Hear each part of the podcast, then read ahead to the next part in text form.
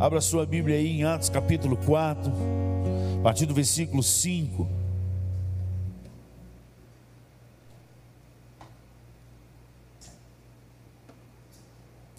Esse é um contexto de cura, de um sobrenatural, de algo que o mundo até hoje não acostumou e nunca vai acostumar. Tudo que sai do natural, tudo que sai do que a ciência explica, é um grande X, é um grande ponto de interrogação na humanidade, sempre foi e sempre será. Porque o homem tem medo daquilo que foge das mãos dele, daquilo que ele não consegue explicar. Então isso é diferente. Esse é o contexto aqui do texto que nós vamos ler. Eu preguei a primeira parte em Atos capítulo 3 ontem, só para os adolescentes que aqui estavam. Eu vou te dar um spoiler.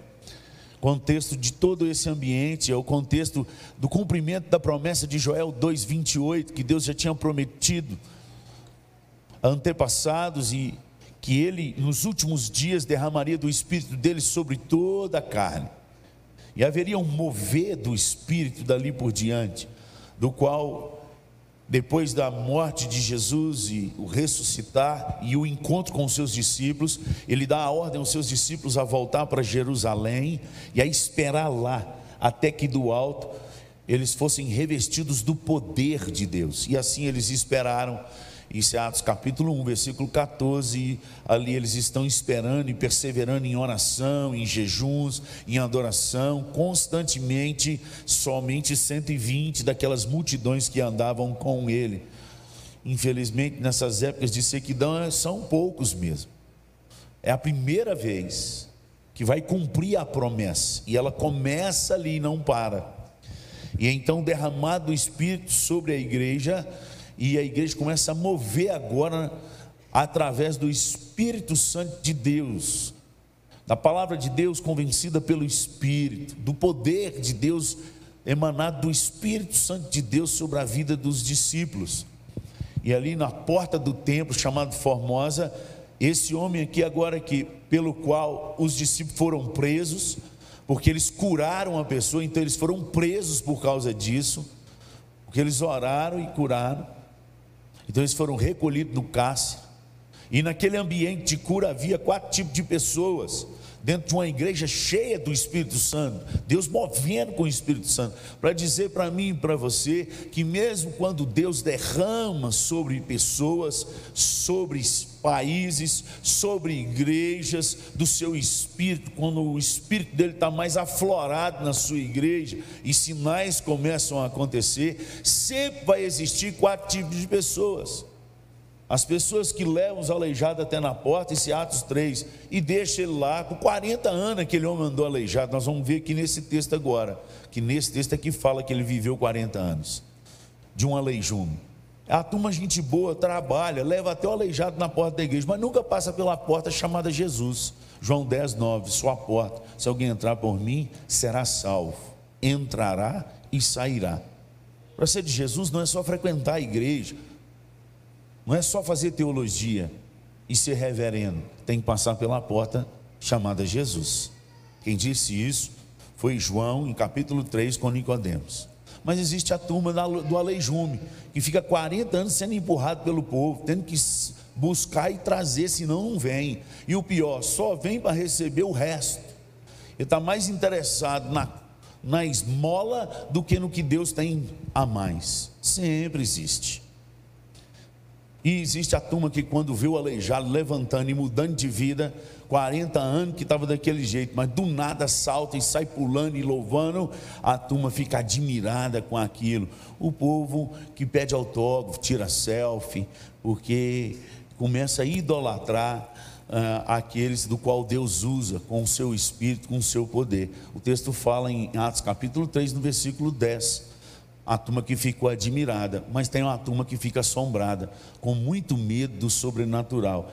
Ele, esses aí são os negacionistas, eles são até de dentro da igreja, mas tem muito medo dessas coisas, então eles preferem nem mexer e falar que não existe, porque nunca aconteceu na vida dele e ele nem quer esse negócio. Está lá em Atos capítulo 4, Atos capítulo 3, no versículo 10. Mas tem a turma que Deus levanta em toda a igreja independente da denominação, que o Espírito de Deus move na igreja dele,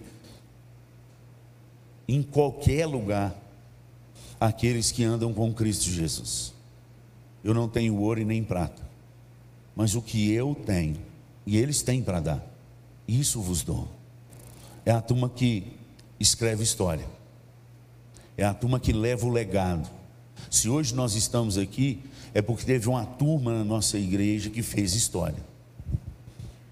E eu quero voltar lá atrás, porque, embora a, essa história de Deus na terra, pelo que se conta do, de um dos povos mais antigos da terra, os judeus, eles estão no ano 5872, se eu não me engano, porque eles falam que, que esse foi a data em que o universo foi criado. Eles creem assim. E nós estamos no ano 2022 depois de Cristo.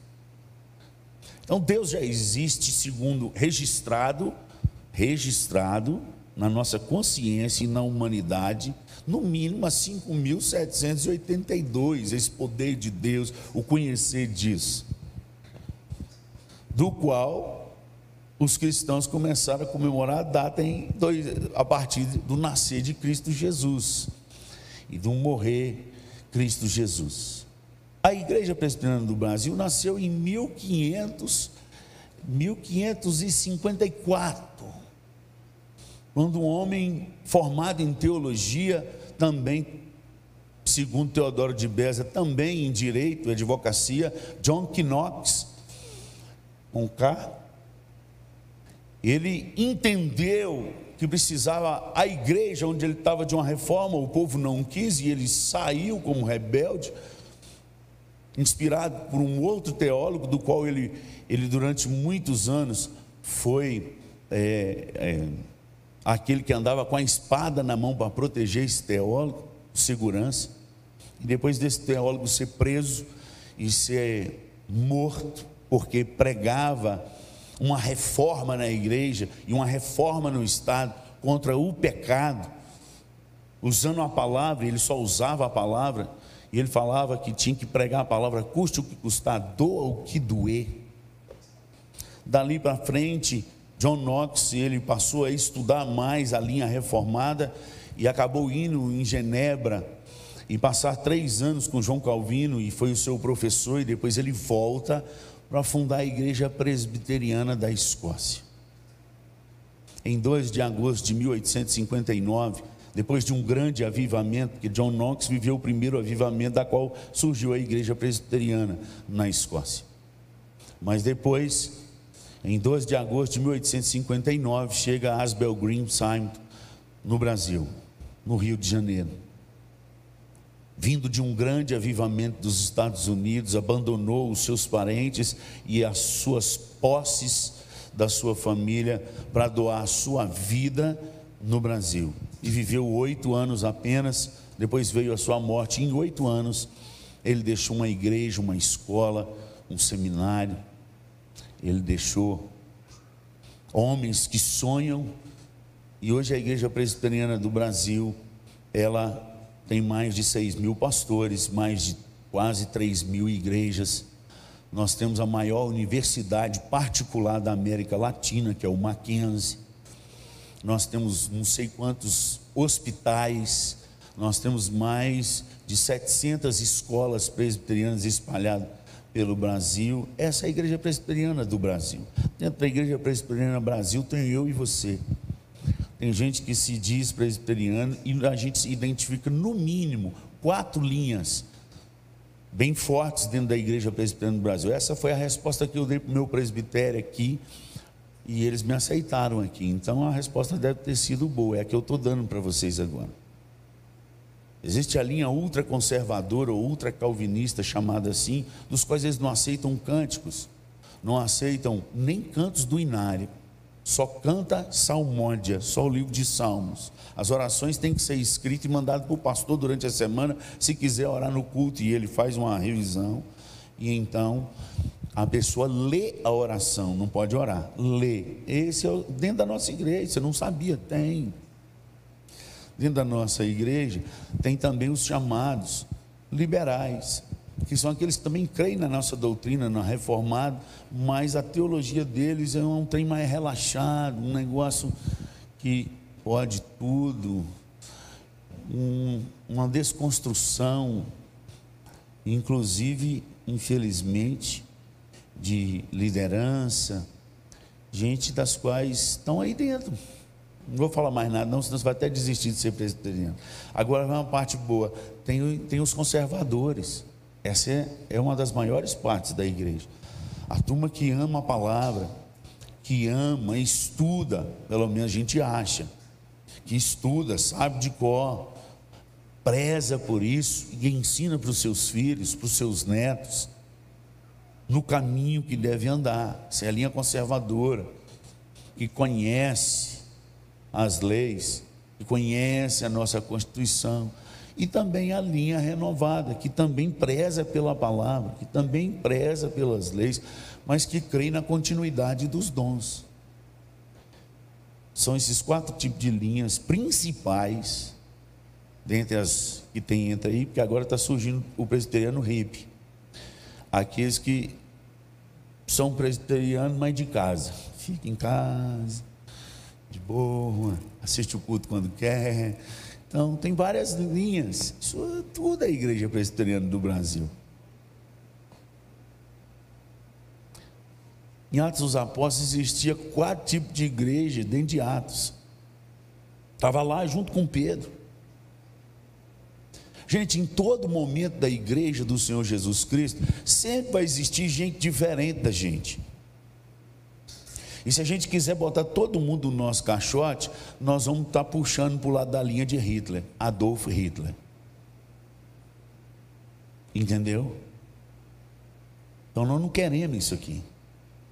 O que nós queremos é a palavra. A palavra ela não muda. Se está escrito, está escrito. Ah, mas eu não acho que é assim, eu, eu não concordo. Deus não perguntou nada para você. Ele deixou escrito e falou que a palavra dele não vai passar. Então, antes de você se pronunciar em qualquer doutrina da igreja, leia as Escrituras.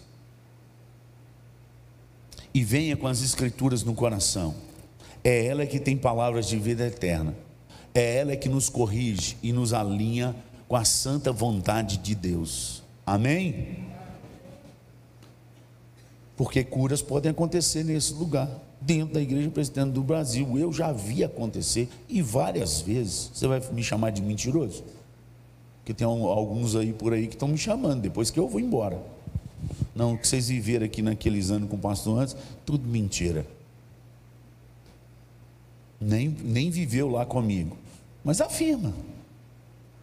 Agora eu continuo vivendo a palavra e crendo nessa palavra, que é viva, que refaz ainda hoje, como o Salmo 80. Ó Senhor, reviva a nossa vida, traz de volta. Como o Salmo 104, versículo 4, que eu cito na oração: que Deus faz aos teus anjos ventos e aos teus ministros labaredas de fogo.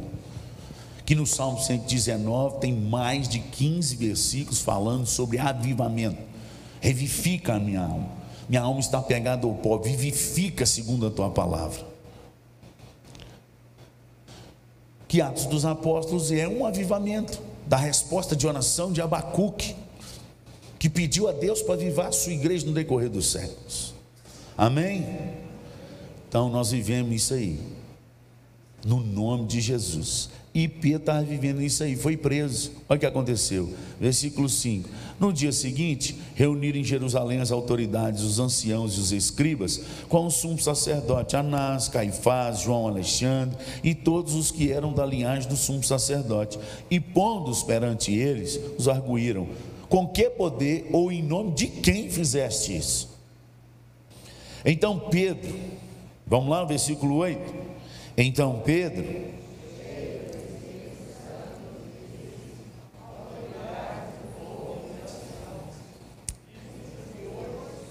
interrogados a propósito do benefício feito a um homem enfermo e do modo por que foi curado, tomai conhecimento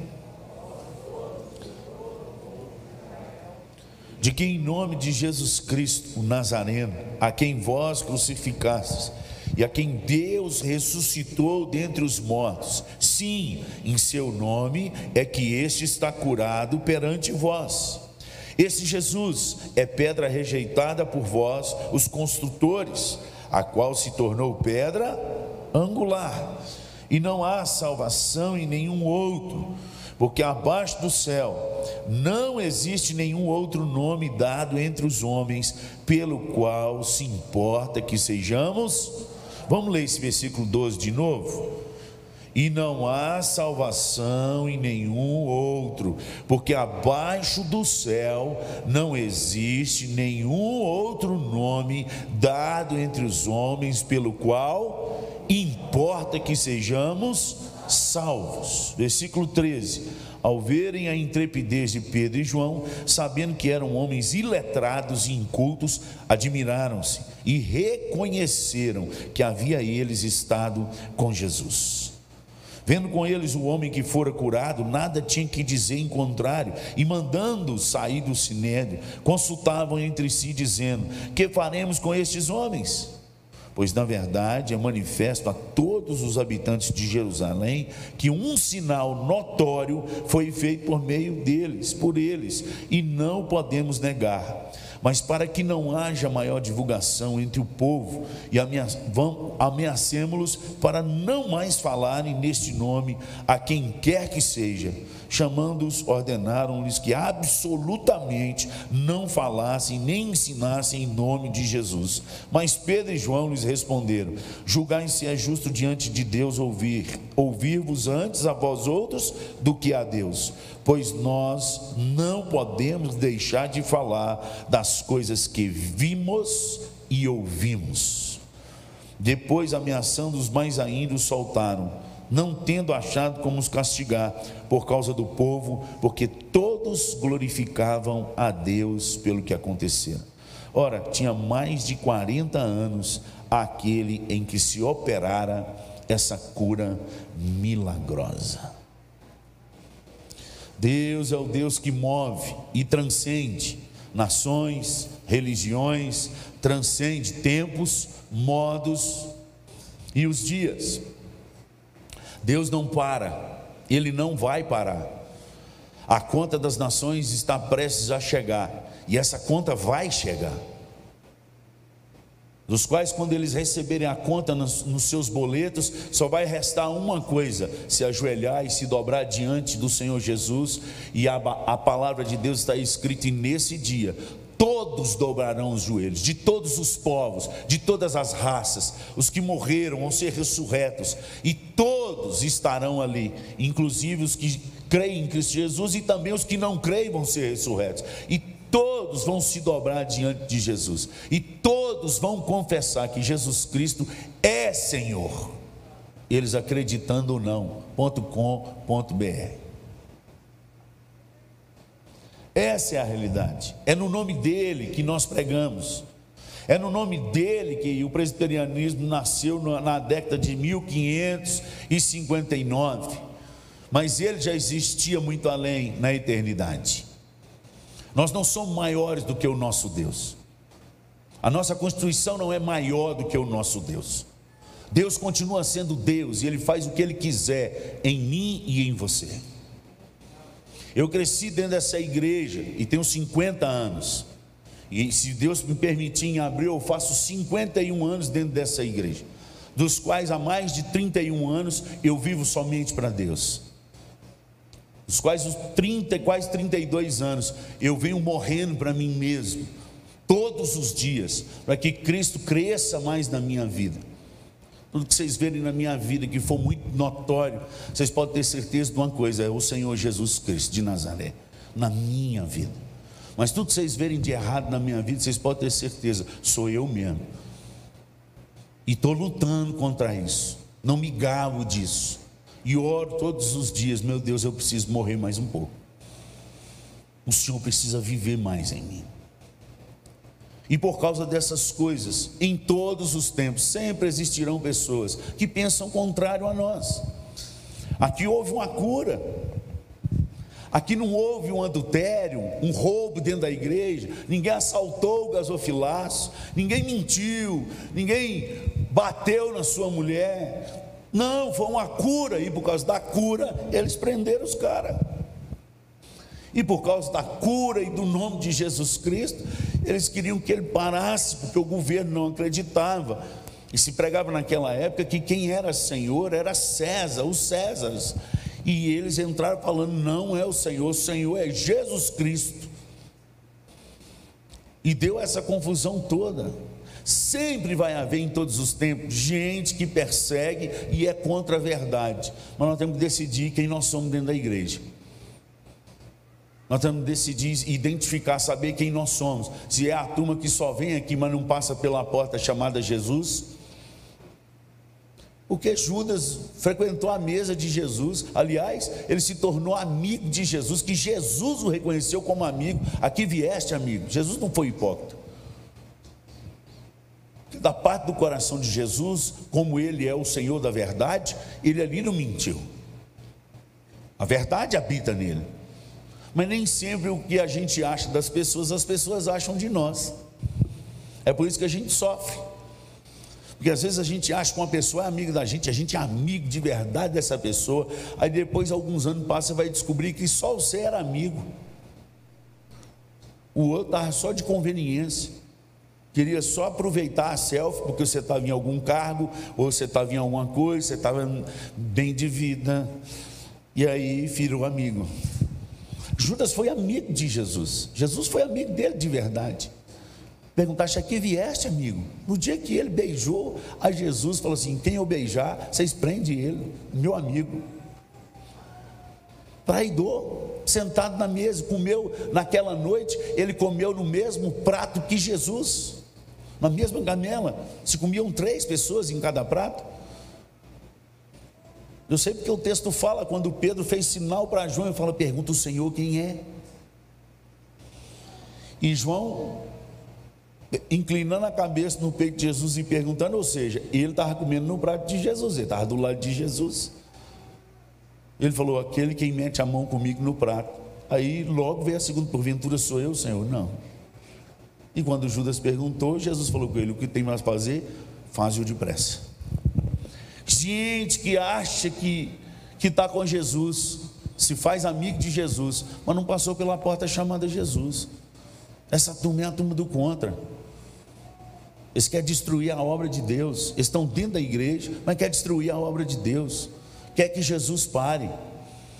Quer que os propósitos do Senhor não se completem. Irmão, ninguém para Deus. Ninguém para Deus. Ninguém. Mas tem a turma que vai ficar carregada a vida inteira. Até que encontre com gente que anda com Deus e que oferece para ela o que ela não tem: cura. Aqueles que andam com Cristo Jesus, em vez da gente ficar discutindo com o aleijado, em vez da gente alimentar a doença do aleijado, inclusive da alma dele, porque ele 40 anos ficava na porta da igreja vivendo de esmola. Hoje está na hora de nós que cremos em Cristo Jesus e temos algo para dar, de parar de dar esmola para os aleijados da igreja. Está na hora da gente olhar para eles e oferecer para eles a cura de verdade, para eles começarem a andar com as próprias pernas. 40 anos dentro da igreja e só fica sendo carregado. Geralmente é a turma que reclama de tudo. Eles entram aqui e acha trem para reclamar de tudo.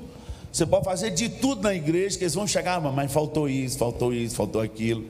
Mas não é de vez em quando, não, porque tem uma turma que faz isso para ajudar. Uma turma que ajuda a construir. Mas tem uns aleijados. Quanto nós vamos ficar livres deles? Só ou quando Jesus entrar ali e curar, ou quando Jesus voltar. Porque ele falou que não é, não é para tirar ninguém da igreja. Então está aqui. Vai continuar aqui. Eu vou passar. Daqui a 100 anos eu já não existo, ó, tá vendo? Pela fé, igual o seu Afrano, caminhando para o cenzão nesse ano. Mas vou passar, mas Deus não. Poder dele também não vai passar, não. E ele é Deus, ele cura a hora que ele quiser, aonde ele quiser. Ele cura na praça, ele cura, cura aqui dentro, ele cura à distância, numa oração, e a hora que ele quiser, ele faz, porque ele é Deus. Inclusive na vida dos presbiterianos. Aleluia. Glória a Deus. Porque Deus fez isso na vida de uma presbiteriana, que antes era coroinha, e converteu, foi batizada e era estéreo e dobrou o joelho no barracãozinho de três cômodos, chovia mais dentro que fora, e quando ela orou e pediu a Deus um filho para a glória dele, um ano depois eu nasci. Sou um milagre de Deus, irmão. Como eu vou falar que Deus não faz milagre na igreja presbiteriana? Sou filho de mulher estéreo. Como? Nós temos que acordar para a vida, no nome de Jesus. E eu já vi muita gente ser abençoada através das orações e das lágrimas do povo de Deus. Nesses anos que eu tenho caminhado dentro da igreja presbiteriana, louvado seja o nome do Senhor.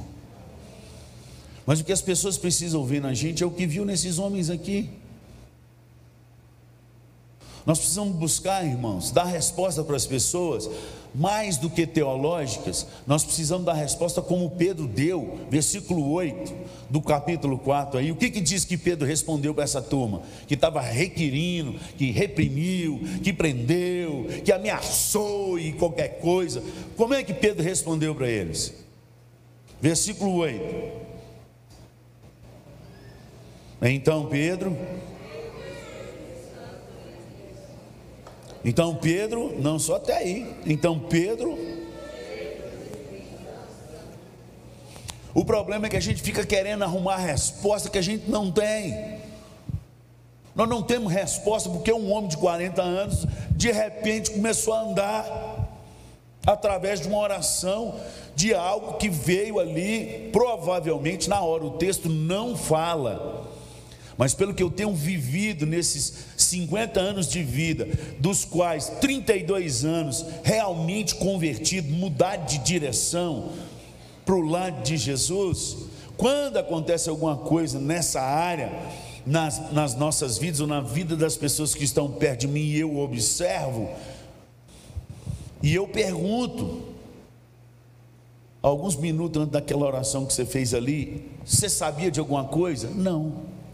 Eu cumpria, obedeci a Deus que fala que se tiver alguém enfermo a gente chama e ora. E orei e confesso que foi até sem fé. Eu já ouvi isso muitas vezes e a pessoa foi curada na hora. Como é que você explica? Não explique, irmão. Aconteceu, ué. A glória é de Deus. Então, primeira coisa, procura dar resposta para as pessoas com aquilo que Deus vai te dar e não com aquilo que você estuda. Porque aquilo que você estuda é pequeno demais, irmão. Nós somos analfabetos. Vai buscar no joelho, ora mais, jejua mais. E para essas respostas, a melhor resposta é o silêncio. Eu não sei. Pede Deus para te responder. Não envolve numa briga que não vai dar nada, que não vai chegar a lugar nenhum, que só vai aborrecer sua alma. Nós precisamos aprender, irmãos, que nós temos que andar e, e falar cheio do Espírito Santo de Deus.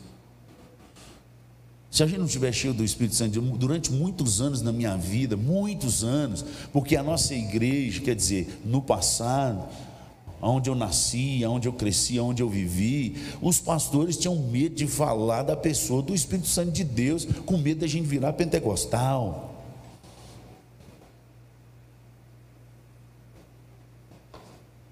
Então eu cresci correndo atrás desse fruto do Espírito. Eu falei, Deus, eu acho que eu não sou nem salvo, não sou nascido. Acho que eu não sou eleito, não. Eu não dou conta desse trem de ficar manso. Ainda tem uns enviados do capeta que pisam nos dedão do pé da gente, cutuca a gente, xinga a gente. Aí essas as minhas orações com Deus assim é meio. Falei, Deus, eu não dou conta de ser crente, não. Mas eu queria tanto ser, isso na minha juventude.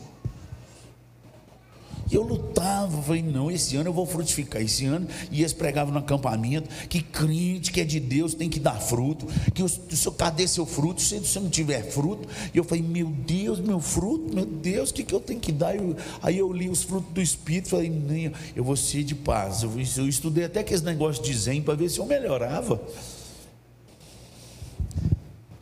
Aí um dia eu orando e lendo a Bíblia e chorando diante de Deus, Deus falou comigo: lê de novo, meu filho.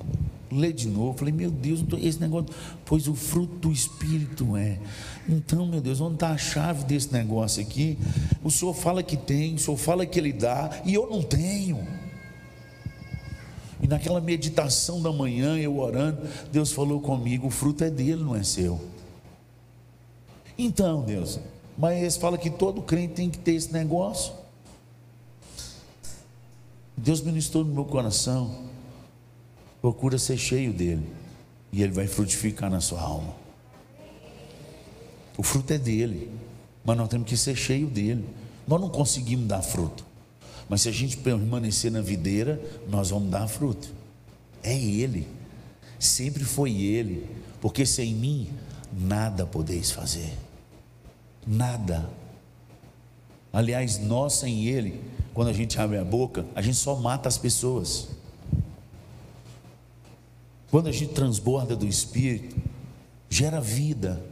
Aonde a gente encosta, a vida chega. As pessoas são reanimadas. Como diz a turma que não conhece Deus, quando a gente chega, que é engraçado demais nessa cidade aqui na região, quando a gente chega um tempo de conversa e tudo, aí eu converso aqui, dou uma oferta ali, e abençoo aqui, ora ali, faço o povo rir aqui, aquele negócio. Aí na hora que eu vou embora, eu falo assim: ou oh, você podia voltar aqui mais vezes, porque você é iluminado. Eu sei o que ele quer dizer, não sabe explicar. Porque aqueles que andam com o Espírito Santo de Deus, aonde ele chega, a luz de Deus chega. Pois foi uma ordem de Deus para aqueles que creem em Cristo Jesus. Vós sois a luz desse mundo. Vós sois a luz desse mundo. Então tem que ser iluminado mesmo. Mas para isso nós temos que morrer todo dia. Tomar nossa cruz. Negar nós mesmos. Para que esse Jesus continue brilhando em nós. Amém? Então a primeira coisa, procura ser cheio do Espírito Santo de Deus. Os dias são maus e quem não for cheio do Espírito Santo de Deus não vai aguentar esses dias. A segunda coisa, sempre reconheça a glória ou as vitórias, tudo que você tem na vida que deu certo, não foi sua mão. Embora Deus usou as suas mãos, foi Deus. A glória é de Deus, irmão é Ele que nos dá o conhecimento, é Ele que abre as portas, porque as portas que eu abro, ninguém fecha, mas as portas que eu fecho, ninguém abre. Oportunidade de emprego foi Ele, irmão, dá glória a Ele. Pedro, quando vai responder aqui, ele fala: vocês estão criticando a gente, querem matar a gente, porque o homem aqui de 40 anos foi curado. Nós, nós curamos esse homem, foi no nome de Jesus a quem vocês crucificaram, foi Jesus.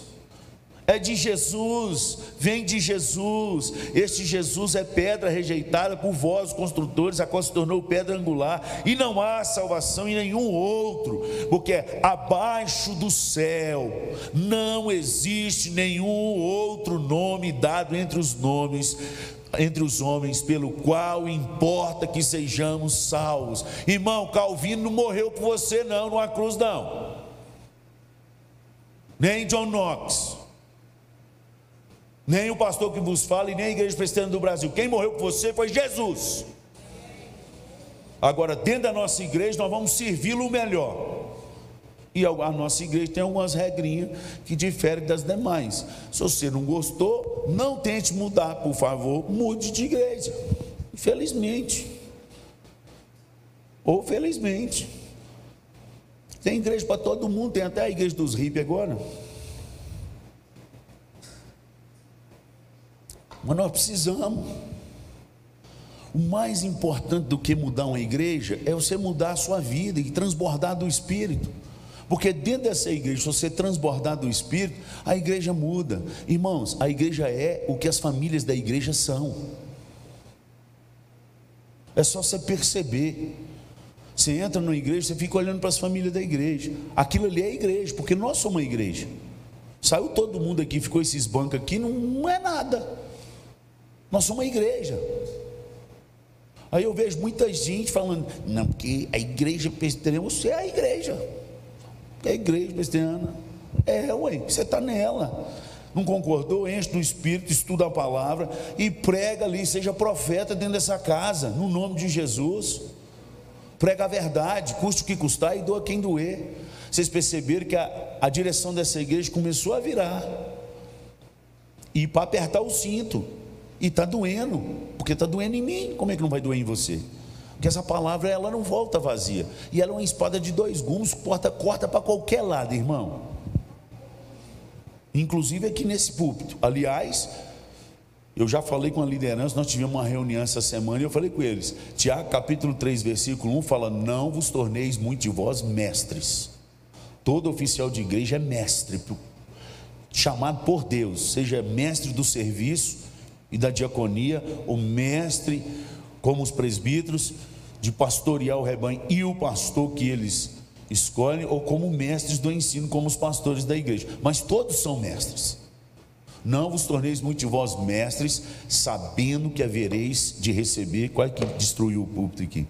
Sabendo que havereis de receber maior juízo. O juízo sobre nós é dobrado quem é eleito nessa igreja oficial vai ser cobrado mais do que os membros da igreja. Ponto com, ponto br. Se você não gostou, não aceita eleição, escreve sua carta e senta no banco. Aí você pode misturar com os crentes, com o que transborda, se não transborda, com os lobos, com as ovelhas, com joio, com trigo, com peixe bom, com peixe estragado. E quando Jesus voltar, é ele que tem o poder de separar todo mundo.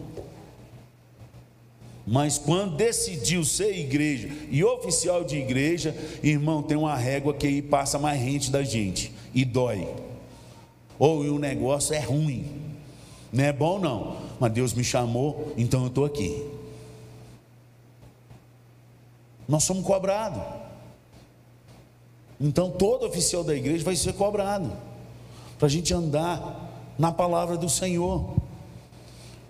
Nós não podemos passar a mão na cabeça das pessoas porque são nossos parentes, porque é o dizimista maior, porque é filho do fulano que dá o dízimo maior. Ô irmão, está na Bíblia, nós vamos seguir. Mesmo que a gente tenha que cortar algumas coisas, porque a pessoa por dar o dízimo, porque nós disciplinamos alguém. Mas não vão ter que seguir em frente. A igreja é do Senhor Jesus. Eu sou pastor auxiliar dele. E um dia eu vou prestar conta da igreja dele diante dele. O que você fez com minha noiva? Que eu deixei você para profetizar, para falar da minha palavra, da verdade e de falar onde que estavam os pecados, que precisava de corrigir o caminho, porque eu quero que minha igreja toda seja santa, porque eu, Senhor, seu Deus, sou santo. O que, que você fez com minha igreja? Eu tenho esse temor dentro do meu coração. Eu sei que outros não têm, mas eu tenho. Então, o que a gente puder fazer para acertar com Deus, estou desesperado, e vai perder salvação, irmão. Quem, quem é presidente de verdade não crê nessas coisas, não, é mais tranquilo. A nossa viagem é mais tranquila. Porque o nosso erros Jesus já pagou na cruz, mas o, o galardão, porque nós vamos ser julgados também. Os que são salvos vão ser julgados, vão haver três julgamentos naquele dia: dos salvos, dos perdidos e dos anjos decaídos, dos quais não vão fazer parte do julgamento. Minha cara de satisfação. Que bichinhos tentados, espizinhando. Nós vamos julgar. A Bíblia que fala isso. Mas enquanto isso, vamos viver na palavra.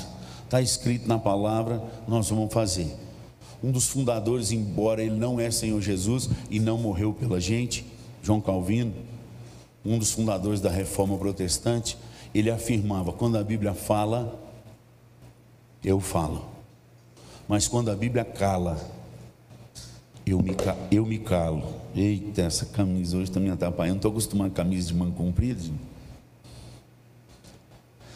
Nós temos que viver o que a palavra fala, não é o que os outros acham não é a experiência do outro, mas é o que a Bíblia fala.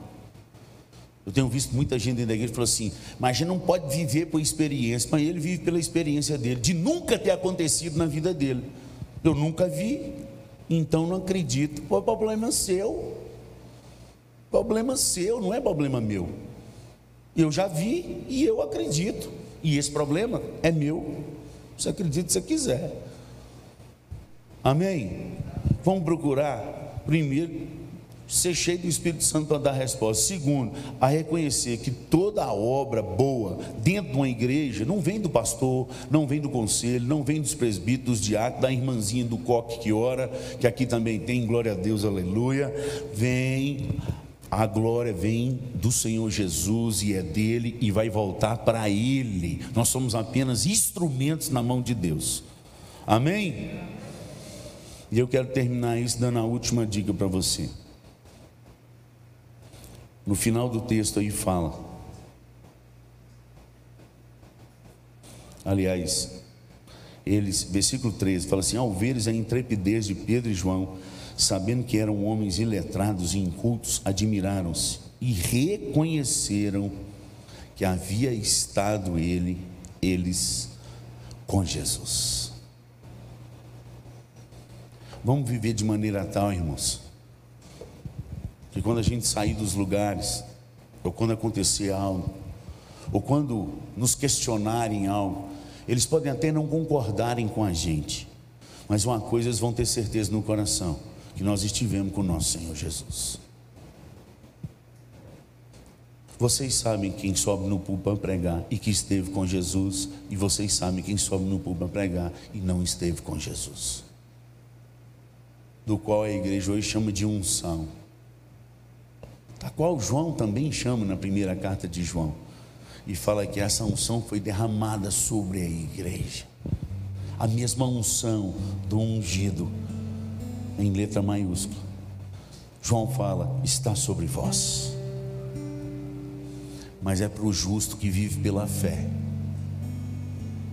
é para aquele que pede, é para aquele que busca, é para aquele que bate na porta não é para quem frequenta a igreja e decidiu decorar as leis da igreja e decidiu estudar teologia, mais do que isso, isso é, tudo é muito bom e é preciso para organizar a casa, mas mais do que isso, nós precisamos ser cheios do Espírito Santo de Deus.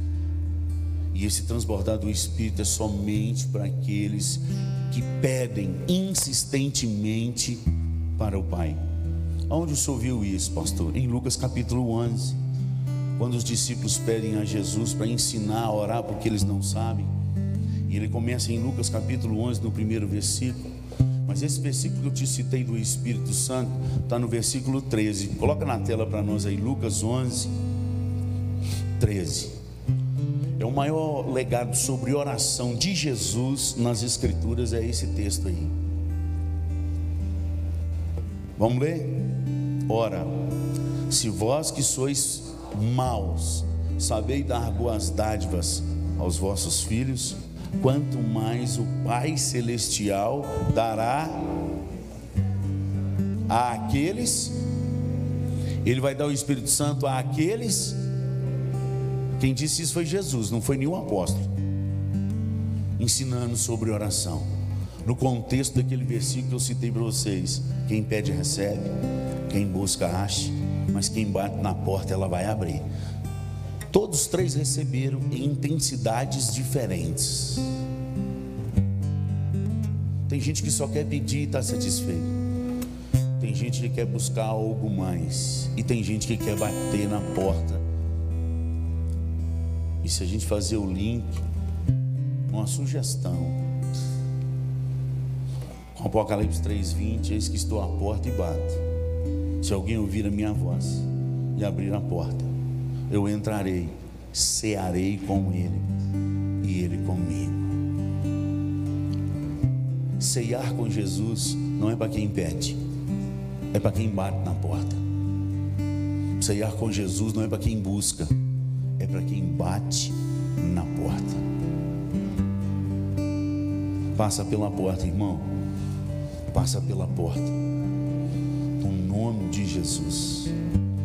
Disse Jesus em João 10, 9: Eu sou a porta. Se alguém entrar por mim, será salvo.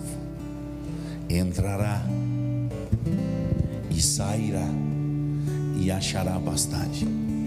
É por isso que tem tanta gente dentro da igreja passando fome. Às vezes até entra, mas não ousa sair. E a pastagem está lá fora. Entra e sai. Você recebeu uma porção dobrada de Deus nessa noite. Muita coisa despertou na sua alma. Você não pode deixar isso essa semana morrer. Você tem que sair da porta e derramar sobre alguém essa mensagem. E não multiplicar essa palavra no seu coração. A pastagem está lá. Ambos serão alimentados. Amém? Amados, Deus vai derramar sobre a sua noiva. E as virgens prudentes terão vasilhas cheias. Isso é um diagnóstico do Senhor Jesus. É diagnóstico. Ele está falando que pode acontecer. Ele está dando um diagnóstico dos últimos dias, quando no meio das dos terremotos, no meio das fomes e epidemias, no meio das guerras e rumores de guerras. Será que está aparecendo mais ou menos com algum tempo que nós estamos vivendo? Haverá o despertamento da noiva. E a noiva prudente vai ter óleo sobrando nas vasilhas.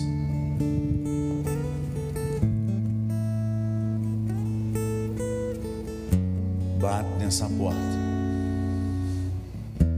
Ceia mais vezes com Jesus na sua casa. Deixa Ele à vontade. Como a gente deixa Jesus à vontade dentro da nossa casa, pastor? Limpando, irmão, faz a faxina. Sede santos, porque eu, Senhor vosso Deus, sou santo.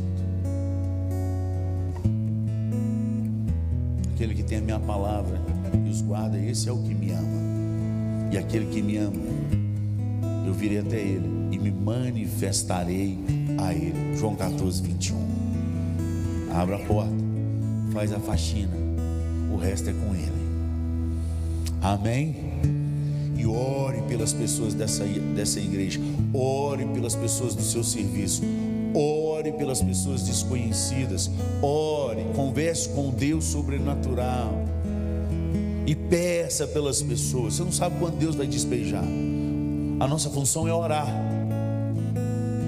E Deus faz o que Ele quer. Vamos experimentar os sinais de Deus nessa cidade no nome de Jesus. Eu creio. Eu creio. Pai, em nome de Jesus, nós clamamos nessa noite. Continue despertando a tua igreja, avivando a tua obra. Ó oh, Pai, Ajuda-nos a focar no Senhor e na fonte das águas vivas. O teu Espírito jorrando em nós e através de nós. Leva as nossas orações, ó Pai, aos pés do teu Santo Espírito. É Ele que intercede por nós com gemidos inexprimíveis, pois nós não sabemos orar como convém. Mas a tua palavra diz que nós podemos orar no Espírito.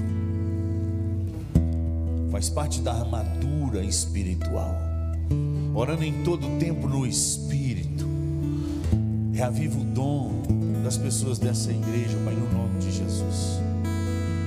Restaura aquilo que estava apagado no nome de Jesus. Cura os corações machucados no nome de Jesus. E acende um fogo de novo no coração desse povo. Meu Deus, coloca um desejo intenso no nosso coração de amar o Senhor e de falar contigo o dia inteiro assim como o Senhor fez em vários países, dos quais um deles o Senhor trouxe essa igreja para cá, e ela é tão grande como é hoje. Senhor, volta a chama o nosso coração, porque os campos já branquejam e a seara é grande.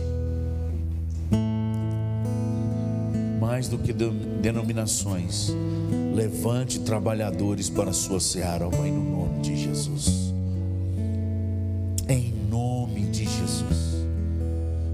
Jesus que nós oramos. Amém.